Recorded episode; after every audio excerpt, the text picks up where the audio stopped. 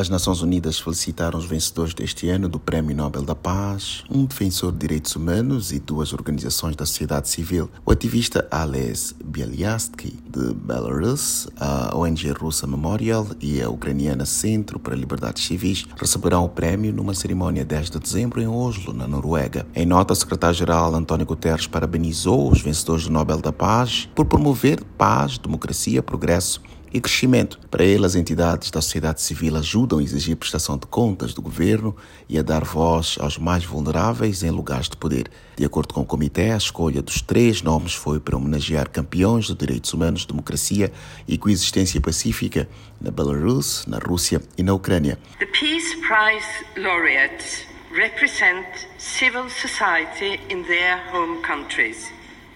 They have for many years promoted the right to criticize power a presidente do Comitê Norueguês Nobel, Beris Reis Anderson, disse que os vencedores deste ano representam a sociedade civil em seus países de origem. Ela acrescentou que, por muitos anos, eles promoveram o direito de criticar o poder e proteger direitos fundamentais dos cidadãos. Reis Anderson indicou que os três fizeram um esforço notável para documentar crimes de guerra, abusos de direitos humanos e de poder. Ao reagir ao anúncio, o secretário-geral António Guterres ressaltou ainda o poder da sociedade civil como oxigênio da democracia e catalisadores da paz, do progresso social e do crescimento econômico.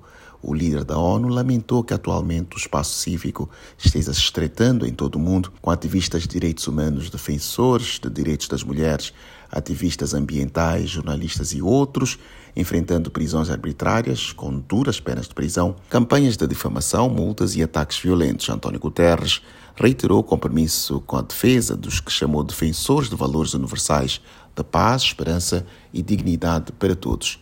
ONU News em Nova York, Eleutério Gavan.